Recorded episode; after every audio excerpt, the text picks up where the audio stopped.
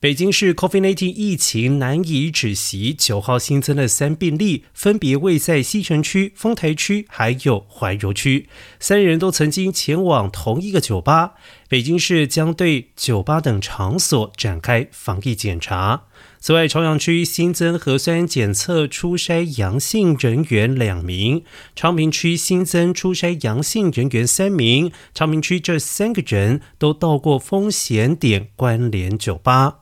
而北京市政府新闻发言人徐和建表示，北京市筛查发现一起涉及酒吧的聚集性疫情，说明社会面依然存在隐匿传播风险，疫情防控绝不能够有丝毫的松懈。